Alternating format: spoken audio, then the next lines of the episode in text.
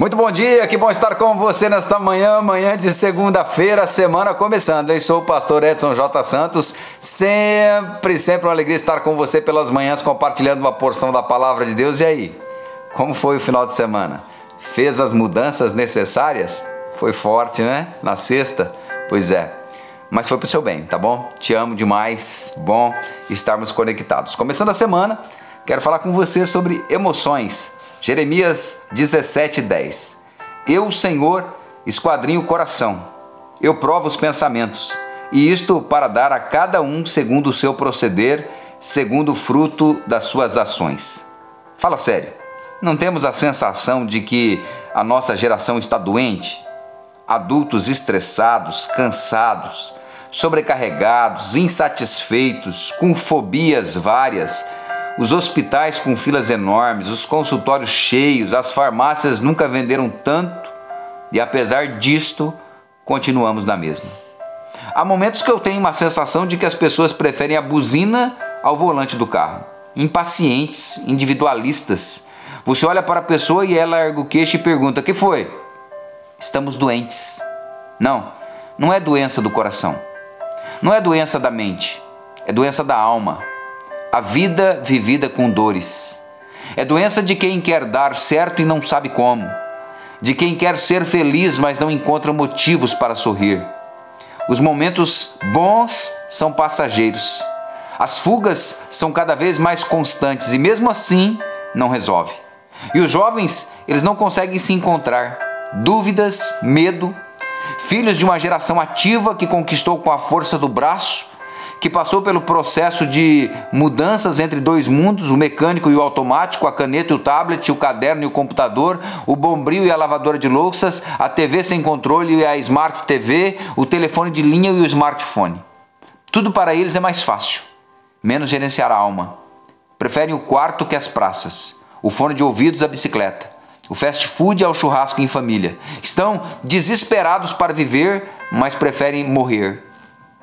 É, Há 40 anos atrás, faculdade era coisa de gente rica, de quem se esforçava muito para conseguir, e os cursos que haviam se contava com os dedos das mãos e corria-se o risco de sobrar dedos. Hoje, o cardápio de curso superior é tão extenso que a gente simplesmente não sabe o que quer. Na verdade, ser gente é o menor dos problemas. E nós, como pais, castramos os nossos filhos. Exigimos tantos, tanto deles vencer como vencemos, romper com os limites que rompemos que se tornaram frustrados, tímidos, com medo. Sufocamos eles e ao mesmo tempo criaram as suas revoluções. Seu melhor amigo é virtual. Sexo é um momento de prazer e não importa com quem nem como. Não precisam de dinheiro. Tendo que comer já está bom demais. Lembra das pescarias que dormia-se em barracas à beira do rio?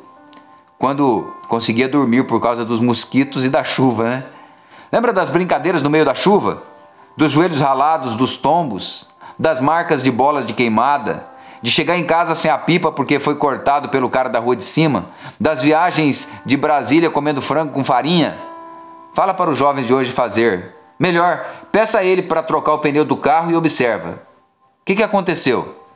Precisamos conectar gerações, nos encontrar, restaurar a linha que perdemos. Quantas horas conseguimos conversar sem falar da vida de alguém? Sem briga, sem cobrança. Me lembro de uma jovem adolescente que perguntei o que ela mais desejava: que meu pai conversasse comigo enquanto me leva para a escola pela manhã. Ou 10 minutos dentro de um carro todos os dias pela manhã podem gerar a vida necessária que o teu filho, que a tua filha precisa ter com você.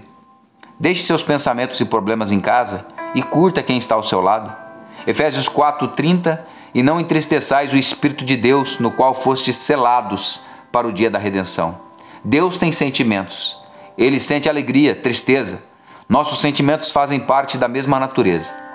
Os sentimentos refletem a nossa personalidade, dizem quem somos e como estamos, falam de nós dão significado às nossas experiências de vida, nos ajudam a definir momentos, a sermos criativos e a conectarmos ou desconectarmos pessoas.